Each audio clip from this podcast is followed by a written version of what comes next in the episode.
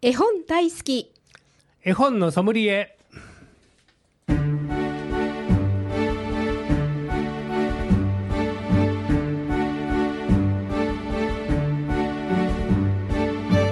絵本大好き絵本のソムリエ。この番組は大垣書店の協力でお送りします。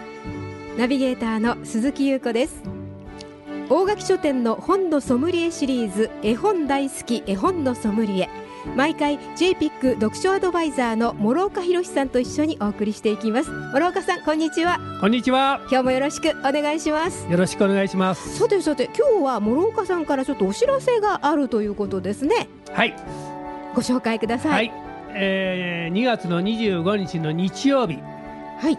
えー、1時半から3時まで、はいえー、二条駅 JR 二条駅のところにあります立命館大学スジャコキャンパスの大ホールで宮西達也さんの絵本ライブとサイン会があります。はい。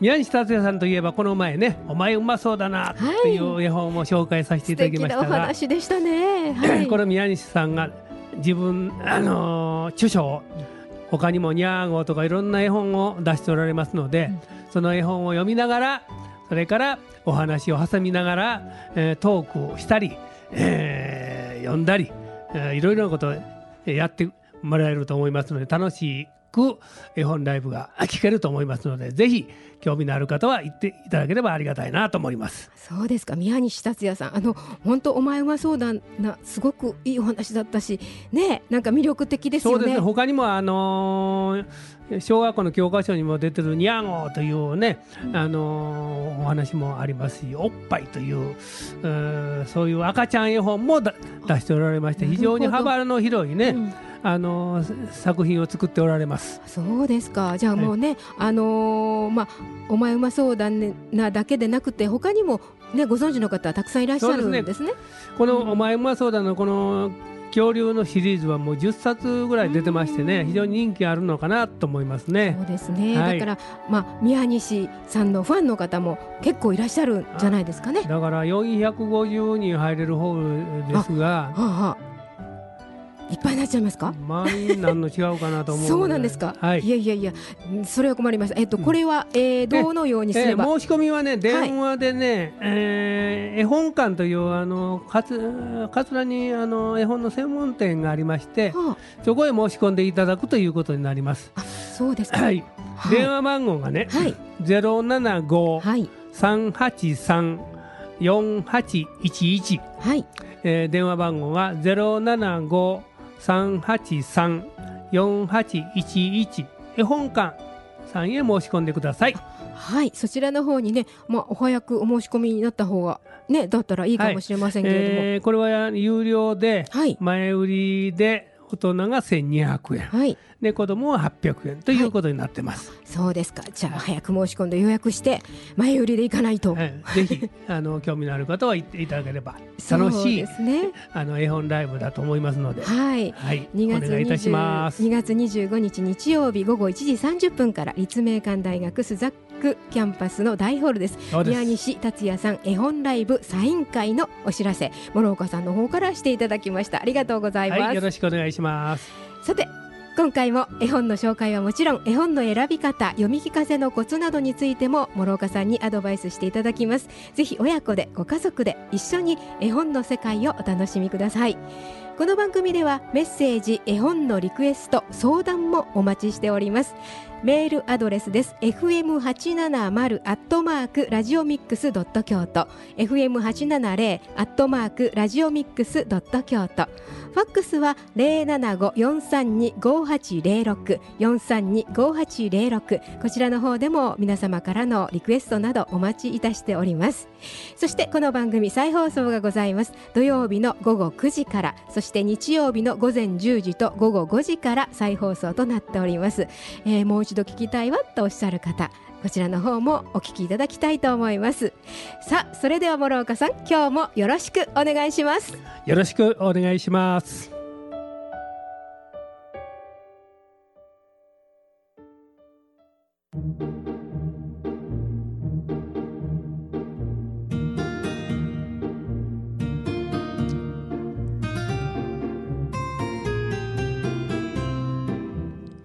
ここで大垣書店からのお知らせです。大垣書店本店にございますギャラリー北王子の催し物のご案内です。ギャラリー北王子鉄道企画第3弾鉄道展。鉄道写真ナンバーワン決定戦ということで、えー、2017年の4月と8月に開催された大人気企画鉄道展これを再び開催ということです。で今回は来場された皆さんに展示写真の中から選んでもらいまして人気ナンバーワンを決定する鉄道写真ナンバーワン決定戦を行います。人気ナンバーワンの鉄道写真を決めるのはあなたの一票ということです。えー、他にもご好評いただいていた鉄道模型ふれあい運転会や乗り物絵本グッズの販売などもございます。また小学生以下のお子様には素敵な記念品もご用意させていただきます。日時なんですが2月の10日土曜日そして11日の日曜日午前11時から午後8時まで。大垣書店本店4階にございますギャラリー北お家へお越しくださいということです。以上大垣書店からのお知らせでした。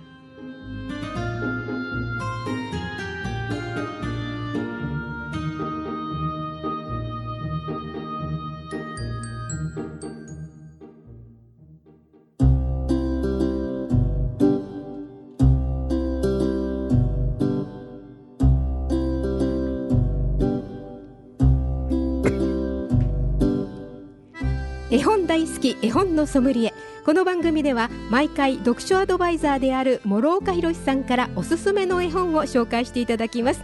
諸岡さん今回はどんなお本ですか？はい。今回はねやっぱ春が近づいているということもあって、はい、花をくんくんというお話です、はい、これは外国のあアメリカの作家さんの文章ルース・クラウスさんの文章で、はい、絵はマーク・シーモントさん、はい。えー、日本語に訳したのは木島はじめさんです、はい。えー、発行しているのは福音館書店です。はい。花をくんくん、はい、動物たちがこの春を待ちわびていて冬眠から目が覚めた時に鼻をクンクンさせ なるほどなるほど。あの穴から顔を覗かして、えー、いる様子を描いてあるんですが、はい、これはあのモノクロです。非常にあの見た目はね、はい、地味なんですね、はいはい、でもあの出てくる動物の表情が非常にリアルに描かれてまして、えー、えー、この動物たちがいかに春を待ちわびてるかという様子がね、うん生き生きと伝わってきます。はあ、なるほどそんな絵本です。ね白黒の世界でねあのですけど毛並みとかすごく丁寧に描かれてて。そうですね。もうあのー、やっぱりモノクロだからこそあのー、カラーではない見る人の想像力がね、はい、あのー、色までこう鮮やかにあの想像ができるんじゃないかなと思うんですね。そうですね。でこの絵本ももう50年近く、えー、あの読み継がれてるんですよ。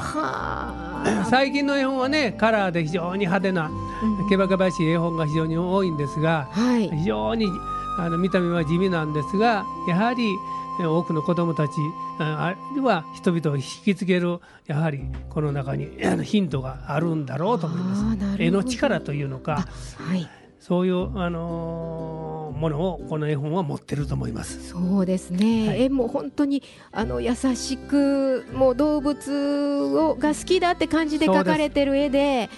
ね、なんか白黒なんだけどあったかい感じもしますよね。ね。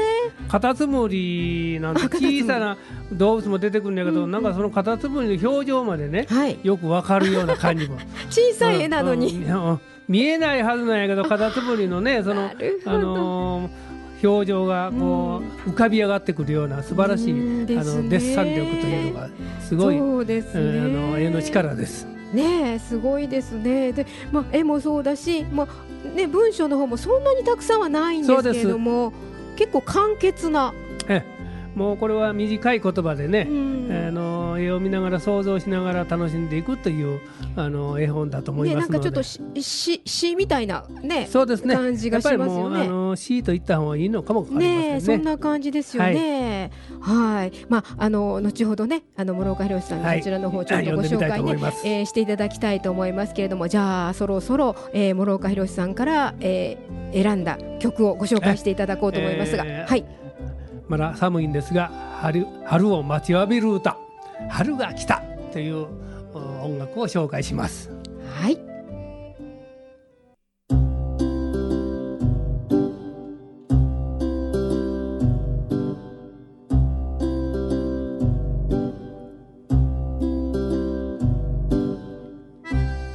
大好き絵本のソムリエ読書アドバイザーの諸岡弘さんと鈴木優子がお送りしております。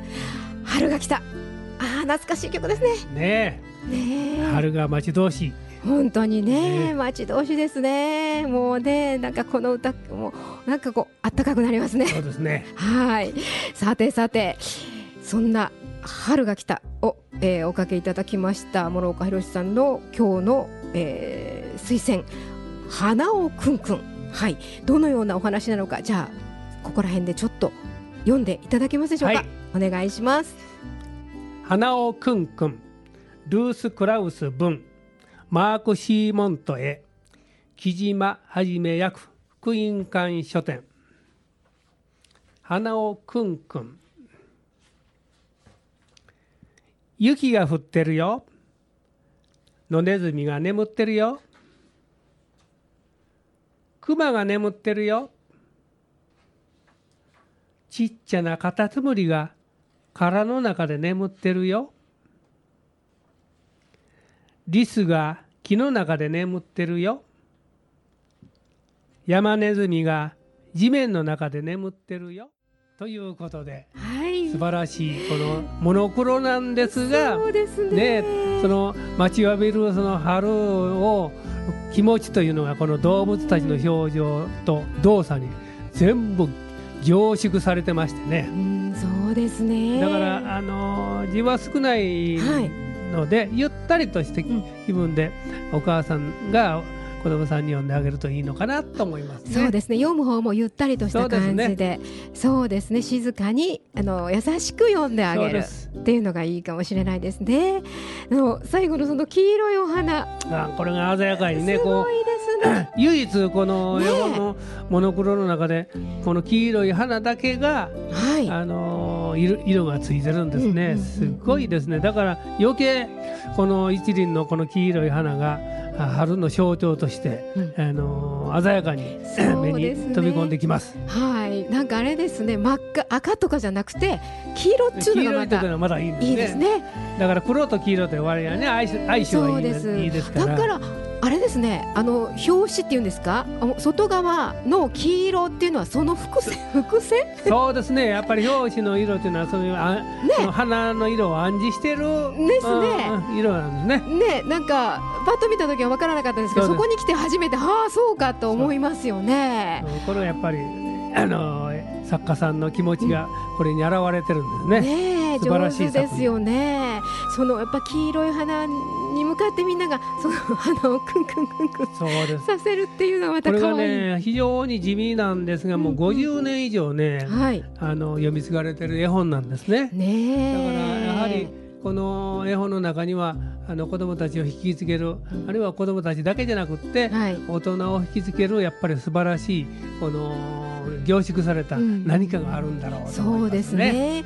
でそのあれですよね。こう動物たちが冬眠しているっていうこと自体をこれでわかりますよね。そうですね。ねえ冬寒い時は動物さんたちはこうしてるんだよっていうのが小さい子供でもねねわかりますよあの理ね。解ができると思います。ねえそこからあのただただ寝てるっていうよりは春を待ってそうです。うん寝てるんだというのがね分かってきますよねそれを見てると。とっても可愛い絵がもう本当にカタツムリもうん なんか山ネズミもみんな細かいですけどすごいいっぱい描いてあってそうですね。だからあのただ単に可愛いこう描き方じゃなくてうん本物のその動物がそこにいるような感じがね、はいするんですね。そうですだからあね。のアニメ的なその動物の可愛らしさと違って本物の動物の非常に特徴を使いまえていますから非常にこれはいい絵本だと思います。そうですね。心なんかこうい癒されるっていうんですか？こう優しい気持ちになれる。まさにその通りです、ね。なんかやっぱこれはあれですか？寝る前とかに読んであげるといいいいじゃないですかね。寝る前にね。ね。ゆったりとした気分でね。ね。お母さんも落ち着いて眠眠れますしあの子供さんもおママに呼んでもらって安心して眠りにつくことができるとね思います。そんな感じですね、いい絵本です。そうですね。はい、えー今日ご紹介いただきましたのは花尾くんくん、ルースクラウス文、マークシーモント絵、木島はじめ役。出版社は福音館書店です。花尾くんくんをご紹介いただきました。ありがとうございます。